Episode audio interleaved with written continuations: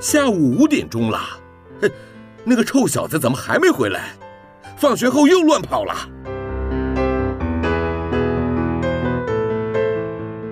您现在收听的是云端新广播，FM 九十九点五 New Radio，最自由的新声音。我最喜欢甜甜圈，木木警官也喜欢甜甜圈，欢迎一起收听小树甜甜圈。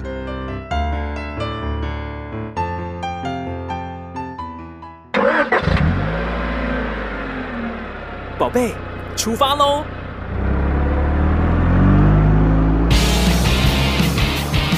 亲子加油站，帮您加满教养正能量。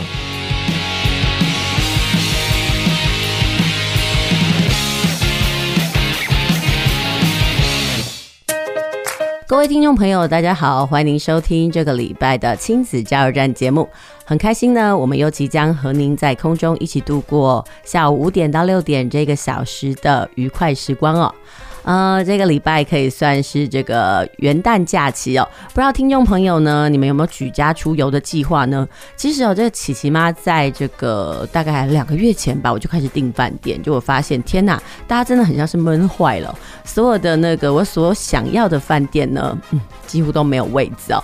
呃，我想哦，可能大家就是没有办法出国啦，或者是没有办法去长途的旅行，所以趁着这个年假，呃，这个元旦假期呢，所以大家就好好把握。那这个礼拜呢，我们要跟大家聊些什么呢？这个礼拜呢，想要跟大家聊一聊我们久违的这个工作大未来。那今天我们邀请到了一个。妈妈，这个妈妈非常的特别哦，呃，她有三个孩子，而且这三个孩子都是男生哦。其实琪琪妈呢，身为二宝妈，而且二宝都是男生的时候，我已经觉得说精神压力很大，而且体力的耗费非常的剧烈。没想到呢，这个美魔女妈妈呢，她竟然是三个小孩，而且都是男孩子的妈妈。那今天呢，我们就会邀请她呢来到我们的节目呢，跟大家来聊一聊她的职涯探索的历程。其实她的职涯探索历程非常的特别。呃，他做过了相当多元的工作，然后现在他找到了他人生的天命哦。那到底他做了哪一些工作呢？不过呢，我们先卖个关子，等一下呢，我们先听首歌休息一下，我们等一下再回来，来听听这个美魔女妈妈她怎么样聊她的职业探索。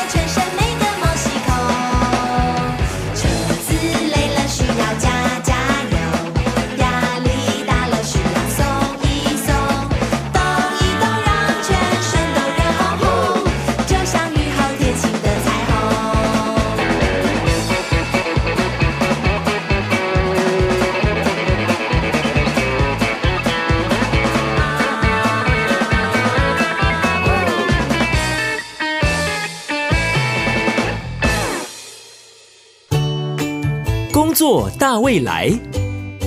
阿爸阿母恭候你知。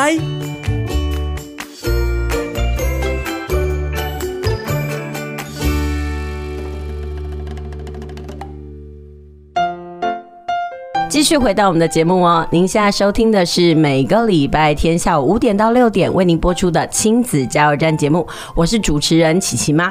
就是一开头的时候呢，我就跟大家预告了，我们今天呢邀请到的是一个美魔女妈妈，她的名字叫莉莉亚，然后呢，她现在的身份呢是身心调理师。不过呢，我们今天要跟她谈的这个工作大未来的部分呢，不是调身心调理师的这个职业哦，我们要来跟她聊一聊，就是说她曾经。为了圆梦而耗费巨资。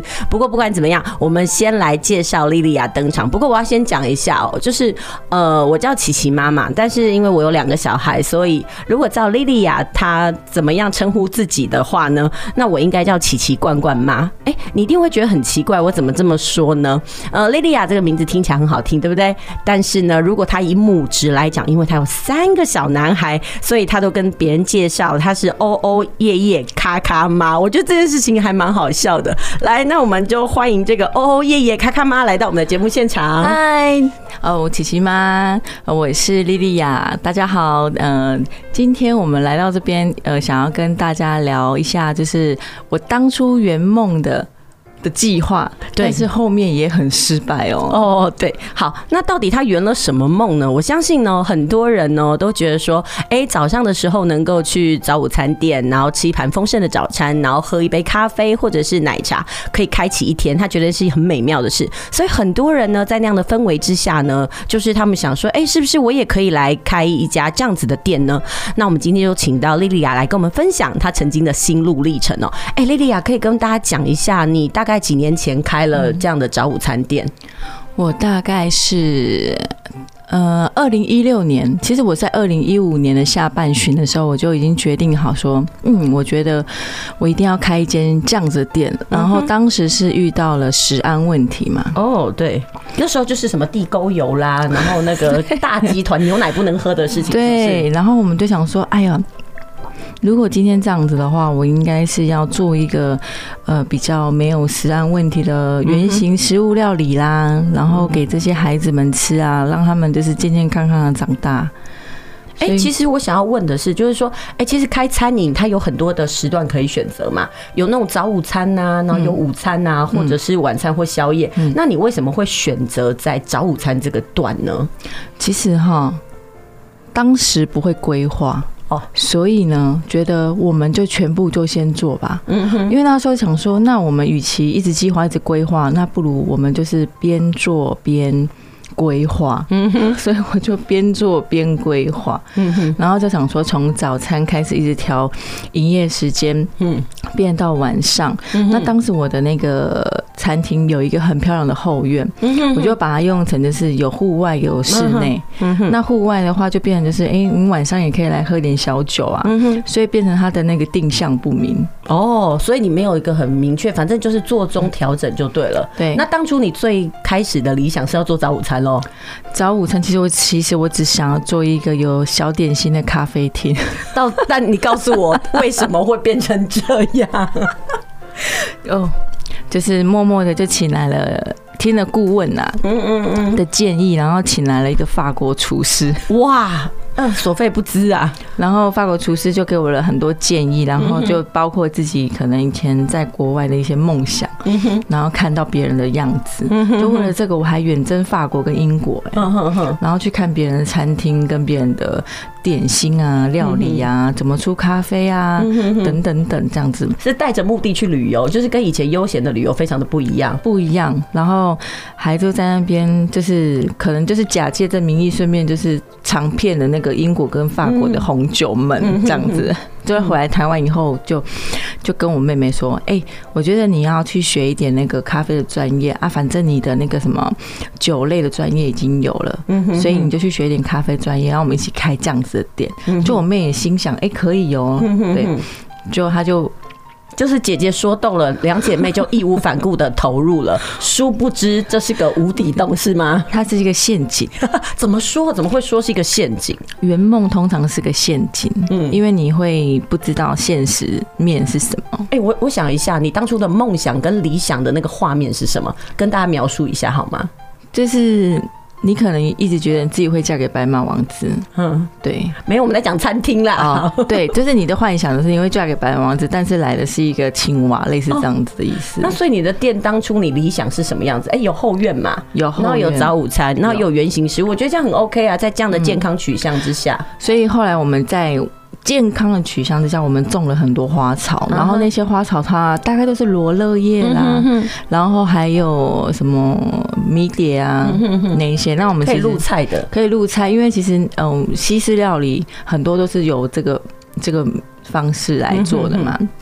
想说 OK，那我们就是努力的往这方向做。可是你知道吗？台湾有很多食物还是需要一些加工吗？加工料。嗯，所以其实我们在这个方面其实蛮琢磨的，嗯哼，可是我们还是做出来很好的成品啊。其实还是有很多，嗯，就是你在做这些的时候，其实还是蛮多客户的啦，嗯哼，然后大家也很认同，包括我们有做面包，嗯。哼，就是请厂商做面包，那做的面包里面其实也都会，嗯，不要掺杂掺杂一些什么乳化剂啊，还有一些嗯防腐剂之类的，所以你就尽量走纯天然，维持你们的理想就对了。但常常会被怀疑之类的、啊，为什么？那个被怀疑是因为觉得，哎、欸，这么好吃，怎么可能不添加？是不是？对，他想说这么好吃，你怎么可能没有加一些有的没有的？对啊，因为那时候大家都说，哎、啊，你们用的是什么油？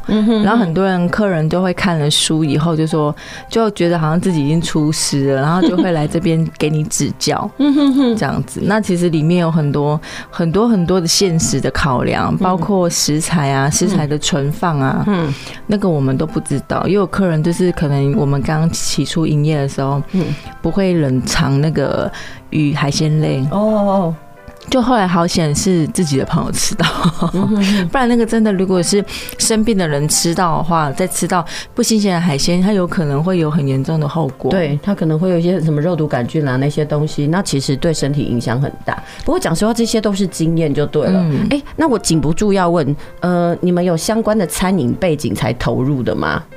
哦。你说相关背景吗？其实一点都没有哦，纯粹就是我想圆梦 哦。这真的是要跟所有的听众朋友说一下。我相信很多人都想要去有一种餐饮梦，会觉得说，哎，民以食为天嘛，这应该是很好的入门。说真的，我很多朋友他在工作工作到瓶颈的时候呢，他就萌生说，哎，我要去开火锅店。然后呢，我会喜欢泡咖啡，我来开咖啡店。然后，嗯，你是过来人哦，你跟大家讲一下，嗯，可不可以很清楚的跟大家讲，到底有哪一些是真的是很现实的考量呢？就例如说员工好了哦，常常遇常常遇到员工说，嗯，你有没有餐饮系、餐饮餐饮相关行业毕业？很多都说没有哎。我说那我想问你，为了什么来在厨房当厨助？因为我喜欢切菜哦。然后我老公就说啊，喜欢切菜就去那 Candy Crush 自己切切切切切就好了。可是他在切到一半的时候。他不知道，其实切菜的这个厨房里面是需要备菜的，嗯哼哼，必须要摸到肉啊。可是他只喜欢切菜啊，所以他摸到肉的同时，他会觉得很恶心啊。嗯哼，那他有时候他可能要需要洗碗啊，因为当厨助嘛，需要洗碗啊，就是什么事都要包就对了。杂事啊，因为其实你就是要从最基本开始，你才可以慢慢的成为一个厨师嘛。嗯，那。所以大家都一直抱着很多自己的那个理想，工作的理想而来到这样的职场就对了。那当然我也是啊，我当然起初我也是啊。就谁知道我遇到的问题这么多？可是员工他们不喜欢，他们觉得他们的梦想不是切菜，他们可以离职啊。嗯可是我不行啊，我就是一直必须要撑下去。哎，我想要问一下，就是呃，你从这个二零一五年食安问题的时候呢，所以那时候那个。呃，踏入了这个你的圆梦的这个旅程，对，好，对，圆梦的旅程，我觉得这个旅程做的不错。那你请问你这段旅程持续了多久？就是直到他完成他的合约。哎、欸，你一次签多久？好险，只有三年呢。哎，我问你，你大概开始做的时候，什么时候开始让你萌生？我好后悔，我想放弃。大概半年吧。哎，到底是遇到什么样的问题是压垮你的那个稻草？就是其实他就是法国厨师的问题很多嗯，因为其实他可能也不适应他呃台湾的呃食材吧，嗯哼哼，就是给他什么他都没有办法。他就是有他想要的食材就对，他很有自己的主见就对、嗯。可是他又做不出来我要的东西，嗯哼。于是我就想说，那就先让他离开喽。嗯哼。后来来了台籍的厨师，嗯，他们也是蛮多理想的啦。那当当然哦，他在应征的面试的时候就会告诉他我的我喜欢的样式，然后我希望的。样子，嗯，然后还有我想要的方式，一定要先沟通嘛。对，那他答应了，我再我再我们再来，我们再谈后续。可是我后来发现，好像没那么简单呢。怎么说？就是就像那个婚姻一样嘛，之前我们都先讲好了，后续全部都坏掉了。没有，就是讲是讲，就是应该是说啊，理想是丰满的，现实是骨感的。超骨感，然后因为可能他们的情绪管理比较差，嗯哼，然后再就是呃，可能情绪也比较多，嗯哼，所以他们在做餐的时候，他们有时候会变得依照情绪在在在走他们的步调，所以就会变成说你的餐点的品质不一，对不对？所以你就会发现人生超困难的，是不是？他们来那个就是超度你的，你就变成大家都是你的冤亲债主了，然后你要感化他们这样子。哎、欸，我想要问一下，就是说在圆梦的那个过程当中，有快乐点吗？快乐哦，嗯，其实我的店常常有人来求婚呢。哦，然后它是一个幸福的地方就对了。对，然后其实我们就看大家就是求婚，然后因为三年嘛，因为三年有看到求婚的，然后办圣诞趴的，办生日趴的，父母亲过生日的，什么什么都有，然后还有小孩蜜月的啊。我觉得那个是很快乐点，虽然大家就是很忙、很操、很累这样子，可是。你把大家完成那个使命以后，哎、其实你是。可以去喝一口啤酒休息的，但是你会觉得说，哎，你帮别人促成了他那个欢乐的那个 moment，你就觉得说那是一个你至少是支撑你的一个契机就对了啦。对，可是你后来会想要就是完全的放弃的时候，你就会想到你其实付出了这么多，嗯哼，其实我没有要求什么回报，嗯但是一般人都是会希望有回报嘛，但你到最后的时候，你就会发现说，谁想到我啊？嗯哼，对你付出的这一，你付出的这一切，你为了圆这个梦，然后。让大家有饭吃，可是其实从来没有人想过你，这就是很现实的那一面。其实讲实话，很多人都是以员工的角度出发，没有去思考到老板这个面相。对，那可能我们今天请你来讲，就是讲以老板的立场来讲讲我们创业当中过程的一个艰辛嘛。好，那不过呢，我们先休息一下，我们等一下再回来。我们请莉莉亚来跟我们谈一谈哦，就是说，呃，在当老板的这段过程当中呢，他到底遭遇了哪一些困境，他又如何克服？虽然到最后呢，他是让他的店呢。画下了完美的句点，但是我觉得他的经验很值得跟听众朋友分享。不过，我们先休息一下，等一下再回来。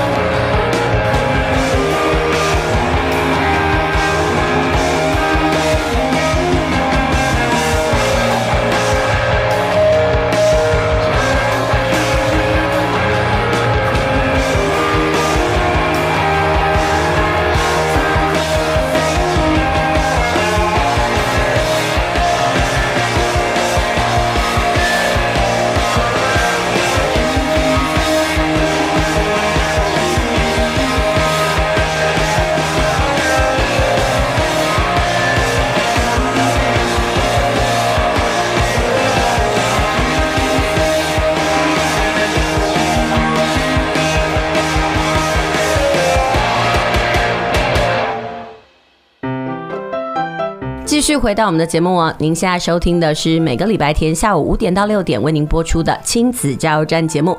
今天呢，我们进行的节目是工作大未来。哎，真的，我们很久没有进行工作大未来的单元哦。呃，其实琪琪妈很喜欢邀请这个家长来到我们的节目呢，跟大家聊聊他的工作历程、职涯探索的部分。那今天呢，我们邀请到的是美魔女妈妈莉莉亚。哎，我还是要再讲一下，她是三宝妈，所以你知道吗？三宝妈，尤其三个都是男生哦，你可以知道她经历有多丰富。然后她就自己称自己叫“哦哦夜夜咔咔妈”，但是其实我很想要问一下，哎，你为什么想要让你家小孩叫“哦哦夜夜咔咔”呢？因为他们的小名吧，因为有一个就。哎，一个就是姓嘛，对，然后第一个就是姓嘛，啊，第二个就是那个字嘛，第三个就是英文名字啊，因为他们都是 K 开头的啊。我想说，哎，总不能叫同样都 K K K K 吧？哎，问个问题哦，就是说你都会跟大家介绍你是这样的妈妈，大家会觉得说，哦，你的胎头好长哦。没有，大家都想说，天啊，你要登基了是不是啊？就是皇后要登基了，你给我生那么多小，你给我这么生那么多男孩哦。哎，我想要问一下，你喜欢小孩吗？我我对小孩蛮有耐心的。哼哼哼，可能因为现在这个年纪嘛，就是对小孩算是有耐心的，就是他们做什么事情，我几乎都可以接受。哎，我问个问题哦，就是你当初圆梦在开餐饮店的时候，有因为小孩把你列入你生涯探索的考量吗？有就有啊。嗯哼，他就是，其实小孩他应该就是会来，就是会来。其实第三胎还是让我有一点意外哎。哦，不是，我是说，哎，就是你在开这个早餐店的时候，有为了孩子而做出发吗？还是你只是单纯的我就是想开这个店？其实我是为了大家的小孩而出发。哦，真的不是为了我自己的孩子哎，因为我自己在我自己在家做餐哦，我真的是用尽了那个费心洪荒之力，对，在养孩子们，所以他们吃的食材也都是很健康的。哎，来分享一下你的你们家的餐盘有什么好不好？我们家早上就会吃牛排啦。哦，好好。对，然后或者是一些比较圆形的食物啊，然后配上就是其实自己就是会配餐呐，就是不会让他们吃到一些呃比较不健康。然后我觉得不健康的食物大概偶尔吃一下就好了。哎，所以你会禁止吗？像有些妈妈就严禁小孩喝糖啦、可乐啊、汽水、炸鸡、薯条，你会有那样子的禁止吗？不会，嗯哼，但是一定就是偶尔会给一下，因为我觉得禁止之后，他们要在使用的方面，这个他们会加倍。哦，对，就是那种那种反噬反扑就对了，所以我觉得还是可以给，会给，但是不会是常态就对了。不会不会，因为你一定不管做任何事情，一定都要来一下。嗯哼，你不来一下的话，你不来一下的话，之后他看趁你不在，他就给自己来很多下。哎，那我问个问题哦，说到喝酒这件事情啊，你你在上一段节目说呢，你到了那个法国呢，把所有的红酒都尝遍一遍。哎，你有没有什么样的想法，说让你的孩子什么时候去接触酒类呢？呃，其实我从小都一直跟他们说，你十八岁可以做自己的事情。嗯哼。然后，如果像我们平常会买一些气泡酒，就是不是都有台糖啊，对对对，那种台啤那种气泡酒，我会给孩子喝一点点。我们家小孩都直接被我拿去偷喝。当我发现的时候，我就觉得大事不妙。我说你在干嘛？他说：“妈妈，你怎么可以自己喝汽水？”我说：“睁大你们的眼睛看一下，这是什么东西？”像我的大儿子已经国三了嘛，然后他就问我说：“那喝醉的感觉是什么？”我说：“喝醉的感觉，你有看过我醉过呕吐吗？” 所以有吗？后来他就说他想喝喝看。我说 OK 啊，好啊，那礼拜五晚上我就帮你买。你想要葡萄口味还是什么口味？他就自己选。他说那我可以喝几罐？嗯，嗯，大概两支吧，因为其实他大概嗯大概都是二点五趴而已，喝两支应该没差吧。嗯，然后他就会默默在房间一边玩他的游戏，一边把它喝完。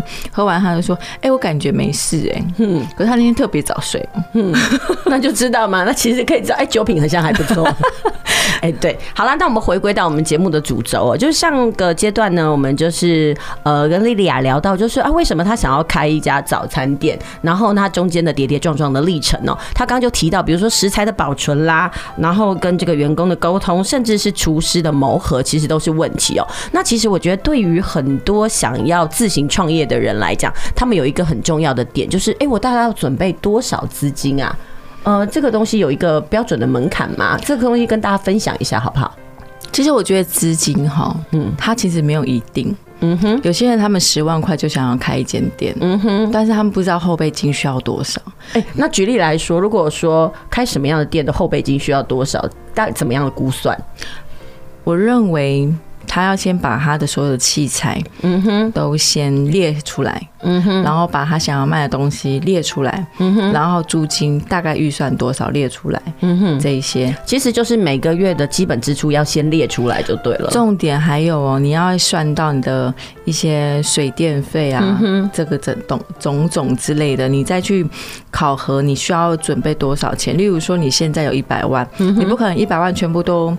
投下去啊！对，你至少要留个三十万，三十万当预备金，因为你可能前三个月之前半年，你可能没有很多很多的生意的时候，对，你这个三十万是你的救命金，嗯，所以实际上真正的话，你只能花。大概六六十至七十万，嗯哼，意思就是你只能花大概六七成就对了。对，你不能把钱全部花完，嗯哼。然后你就是把所有东西都列好了以后，你再去规划说，哎，你你真正需要找到什么样子的点，用什么样子的嗯机器，因为你的你预预想的。的身材、身材器具跟设备，一定跟你的钱一定是不不成正比的。真的，比如说你可能就是，哎、欸，我想要买很好，但是你发现，哎、欸，我的钱就是这样，我必须退而求其次嘛。真的，你的钱到哪里，东西就到哪里啊。真的，有时候你看人家一间小小间的店开起来很漂亮，可是你看他器材，你就知道他有没有钱了。嗯哼，真的，不然就是器材很厉害，然后就是。就其他东西就是普普通通，那你就知道他们的那个比在乎在乎在乎的点在哪边。真的，有的人就可能代表那个在乎那个外表的漂亮，但是你看他的器具，就是说啊，你不是很在意那个它的品质或是什么。所以那时候我把整间店里里外外都是用的很很一致，我没有哪一个地方用的不好，或是哪一个弄的不对。那像我东西全部都是。有些很多东西都是进口来的，我没有，因为我发现，在台湾自己找东西的话，你会找到很多一样的。嗯哼，那你你可能去另外一间店，你就会看到，哎，我这个上次这个杯子我在另外一间店用过看过，嗯哼，或者我家可能也用这个杯子，嗯哼，那我就觉得那个没有什么不一样了。嗯哼，其实你知道吗？你有没有觉得你在开店上有你自己对于东西要求的完美？就是我觉得每一个开店的人都会把自己的性格投入在内，对不对？龟毛。所以你会觉得要求我就是要不一样，我要开一间与众不同的店，这是你的初心是吗？对啊，我就觉得说，哎，我这个人就是一个跟人家与众不同的人。可是后来自己先这样子，好多年过去以后，我发现我的与众不同只是想要证明我自己跟别人不一样。嗯哼。那后来走过这一招之后，你觉得跌跌撞撞的回到了现实之后，你对于未来想要开店的人，你有什么样的建议呢？嗯，如果你要真的要开店的话。我还是觉得是边做边学习，但是你的前置作业一定要非常的明确，嗯，尤其是像我刚刚说的，你食材你想要用什么样子？如果以开餐厅来说的话啦，开咖啡店来说的话，嗯，你希望用什么样子的咖啡机？嗯，你想要用什么样的咖啡豆？那这些咖啡豆会不会让别人喝了肚子不舒服或者是胃痛？其实你这些都要考量到，你不能只。可能是我的我的良心就这么这么这么宽呐、啊，就是我会很在意别人吃到我的吃到我的东西，它身体产生了什么作用？因为其实普遍你要先想好，赚钱跟良心事业其实。它有时候是不能成正比的。嗯哼，其实就是你真的食材要好，那你要投注的成本就真的相对要高，要高。那当然讲实话，你的成本一旦投注要高，你的单价就不可能低，所以你不可能就走那种大众流通式嘛。所以你就要想啊，你你想要经营样什么样的客户啊？因为你看啊，有些客户他们就是可能他们就只是限定五十块的咖啡啊，可是你要卖那个那个一百二十五块的咖啡，那你就要去找自己的消费群跟客群啊，不是每个人都花得起一百二十五块的咖啡，那你就要让你就要就是要教育他们，就是为什么他们需要喝到一百二十呃一百二十五块的咖啡跟五十块的咖啡的差别，所以你也要先把你的店的那些就是理想跟规划，你一定要。很清楚的让你的客人知道，让员工知道，而且最重要的是你自己的稳，就是自己的脚步要站得很稳，你才有办法一直这样子走下去，不然很容易被打倒啊、欸。因为我觉得老板其实常常就是你一句我一句，就，可是你刚刚有讲到一件事，就是这是一个做中学的概念，对，嗯。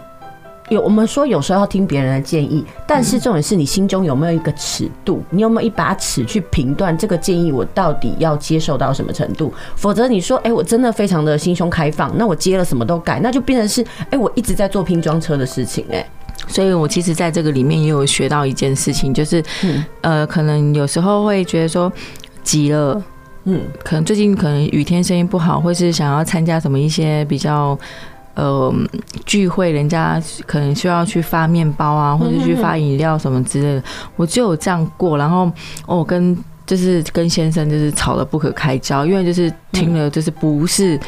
这个的建议，然后去做了这个事情，嗯，后续真的就是赔了，就是真的是赔了夫人又折兵。真的就是虽然那是经验，但是有时候就是不撞南墙心不回，你非要去试试看，你就可能会觉得说，也许我不是怎么知道呢？但是有时候就真的是试了之后，发现不是这么 OK。就是你一直抱着你自己那个好好的想法在在在经营，可是你在做的时候，你可能就是要必须要从头一个人做到完，你才你才有办法就是圆完你。这个梦，因为你没有别人会参与嘛，没有别人参与就不会有多的声音嘛。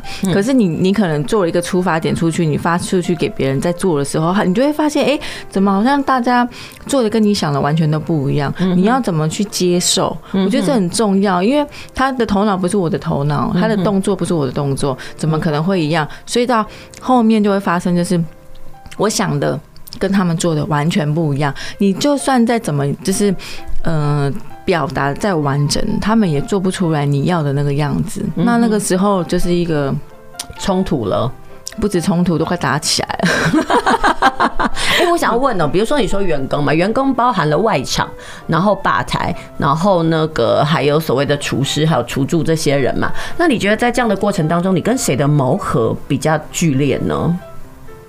我觉得跟我妹妹。哦，我妹妹是我的。副店长啊，嗯，他嗯，可能我我们第一次经营这样子的餐厅，所以其实我觉得我只要把我妹搞定，嗯，其他的我真的不需要管什么，因为他的情绪状况比较多，嗯，所以他跟厨师们的状况也会比较多，嗯，那厨因为他跟厨师们的相处的时间也比较长，所以他们的磨合其实真的大大小小都有，嗯，对，因为。你自己可以控制自己嘛？嗯哼，对，你也可以好好的表达，嗯，你所有的理念给厨师，嗯。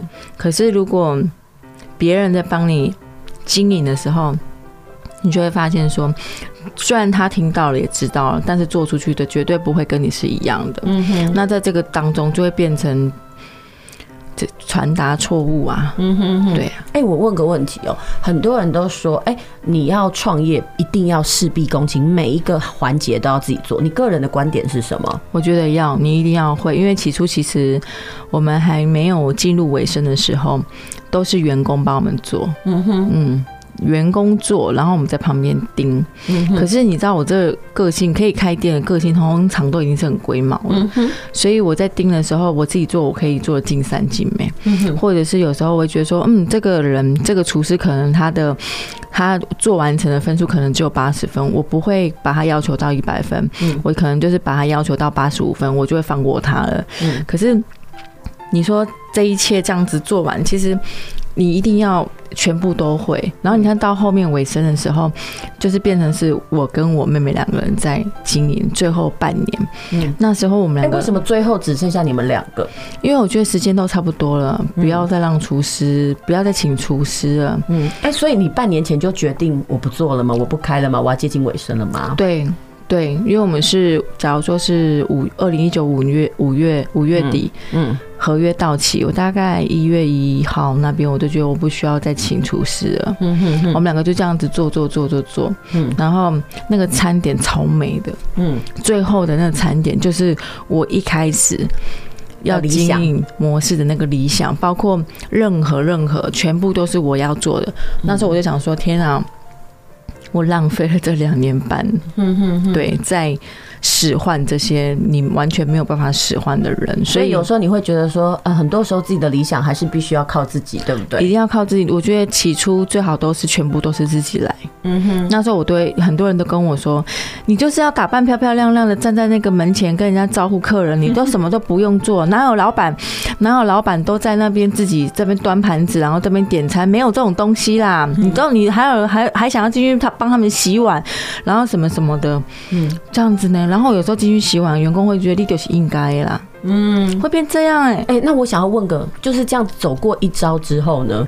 你个人觉得到底怎么样才是对的呢？你个人的经验啊？我个人经验就是，你可以先从小小的部分开始，嗯哼，再慢慢的扩大，嗯哼，因为嗯、呃，你一定要先有自己的基本客户，嗯哼，认识你，你做的所有的流程都是理念必须要传达出去就对，对，你一定要先把所有的东西都从自己做出一遍，嗯哼，你之后都可以，就是已经完成也，哦，已经稳定之后，你再来。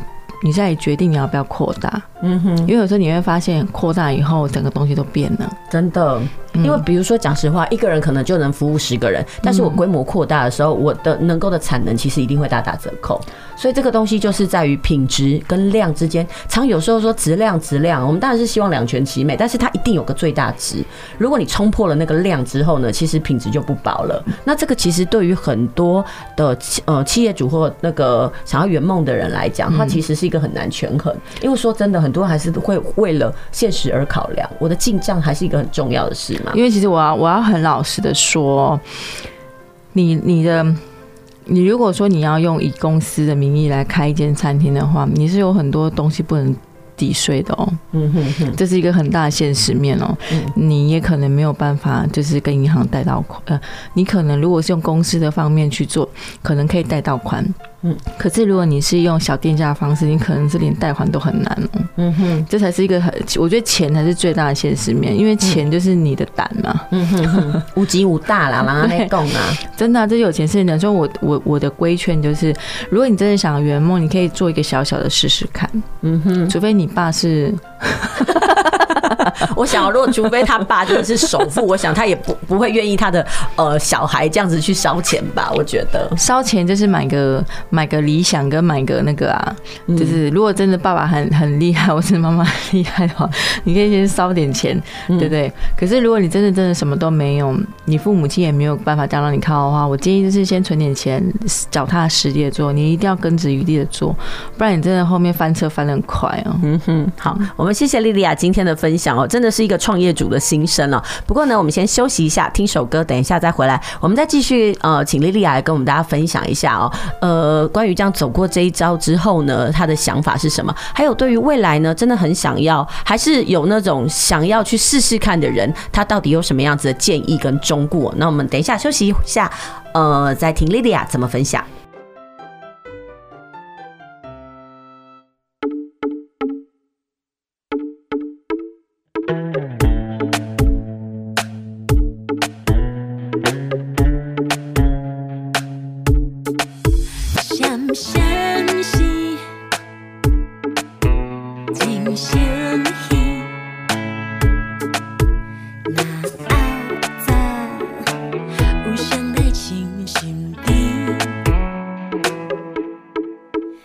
And that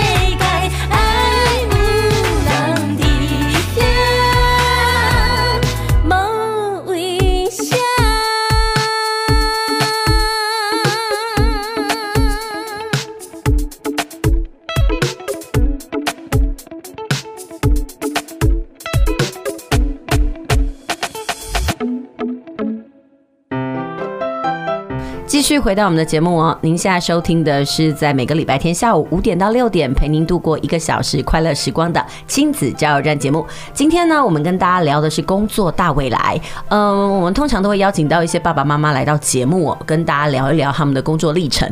那呃，我们其实呢，以前聊的工作非常的单一，通常都是呃受雇于人的这个员工哦。但是我们今天呢，请到的这个莉莉亚呢，他呢曾经开过自己的店，也圆了自己的梦。虽然呢，现在呢，他的梦已经醒了，但是我们还是想要透过他呢，来跟所有想要圆梦的人来说一说他的那个圆梦的当初的起心动念到底是什么，还有呢，他想要给所有的想要开店的人有什么样的建议？哎，其实莉莉亚可以告诉我，你刚刚讲到的一个你开店的理想是因为食安的问题，然后你想要开一个原型料理嘛？那还有没有其他的理由是促成你想要开店呢？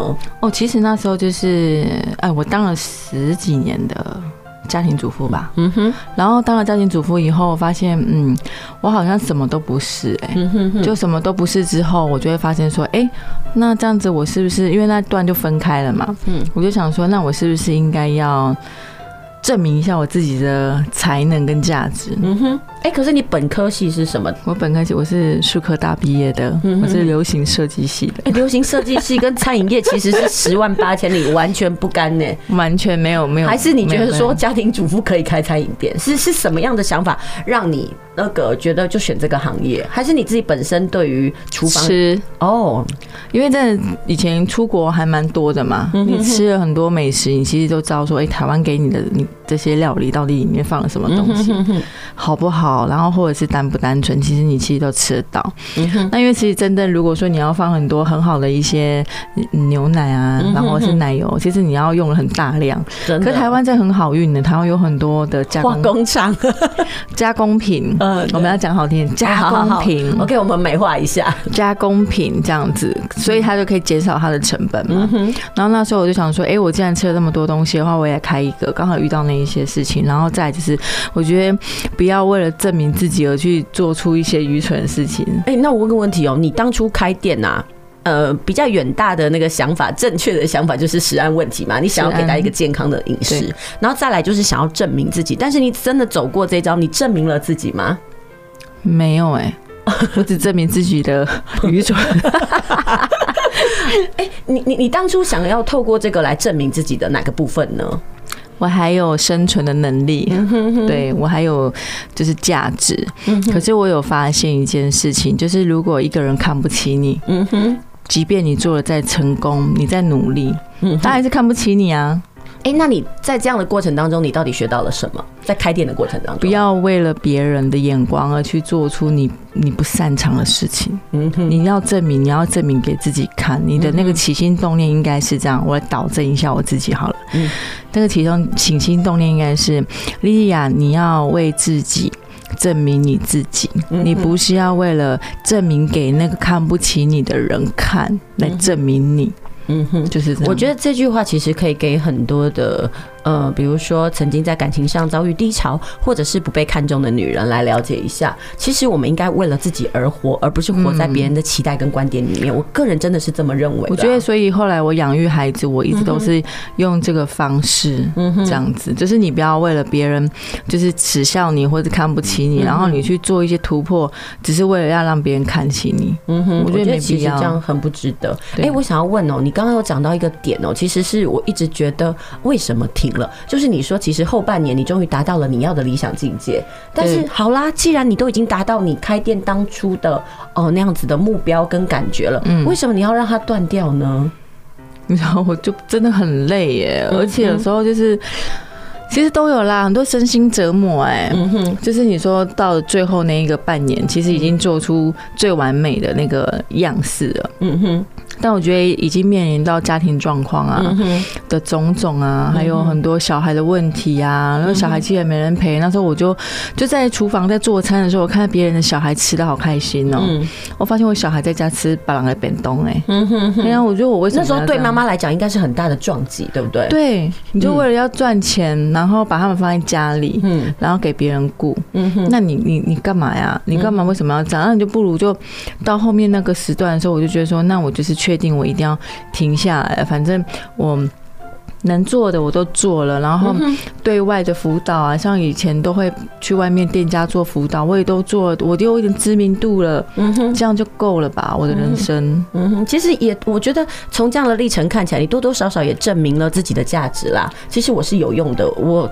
踏出了那个家庭主妇的那个框框，其实我还是对这个社会是有一些帮助的嘛。我觉得这其实就是你的价值所在嘛。所以你不要不要一直在别人的眼底下找价值了。嗯哼哼，没有没有没有什么任何的帮助，而且你会做的身心疲累，有时候你也搞的就是里外不是人。我觉得这个真的没有必要。哎，那其实我想要问哦，就开完店这样走一遭，你后悔这个历程吗？还是感谢？我我当做就是。那个，我是一个花朵，它是我的那个粪土，不是啊，是我的养分啊。对，它是我的养分。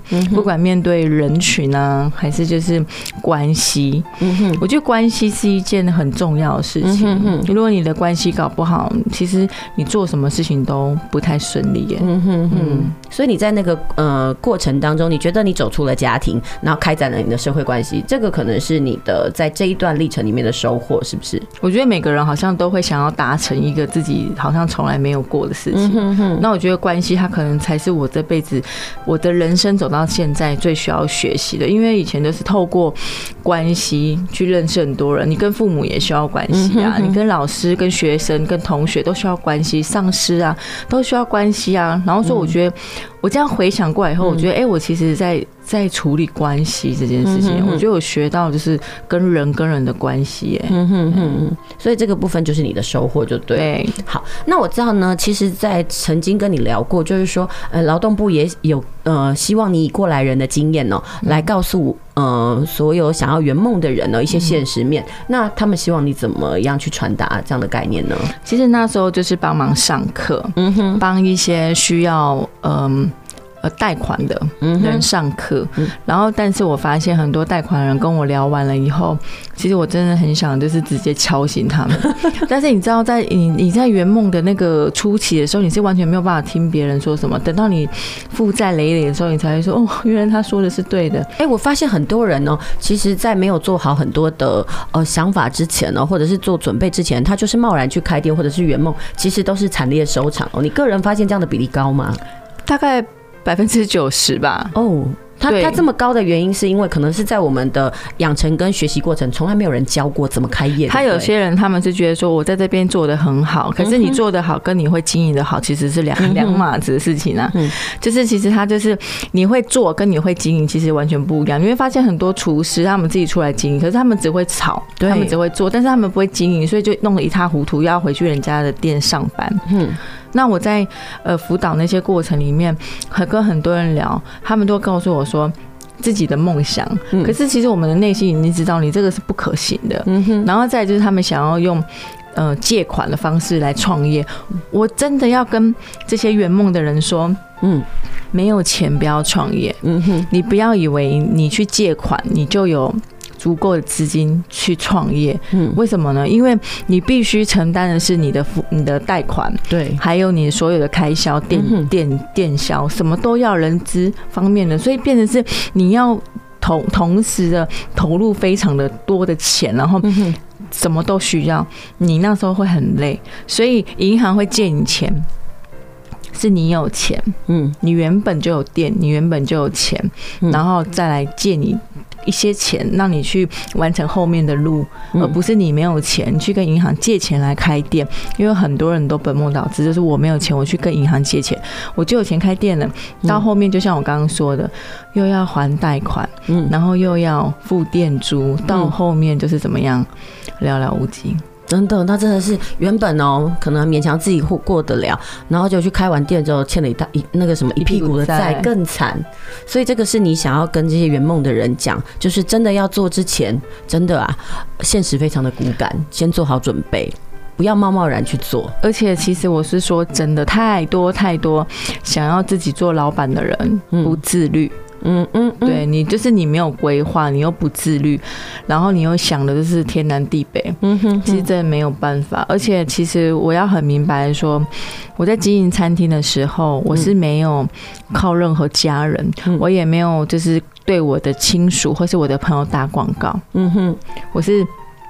我所有所有的客人，全部都是我自己做广告而来的。嗯哼，所以不要想说你开店，你就是要一直对自己的亲属或是家人做广告，因为那个不是长久，因为对那个不会每天来跟你消费。你的消费的对象要到你店消费对象是陌生人，只有陌生人才会长久。太多人已经不知道这个是一个重点了。嗯哼，很多人就是本末倒置，说哎，我可能有很多的亲属啦，很多的朋友啦，也许就来。但是说真的。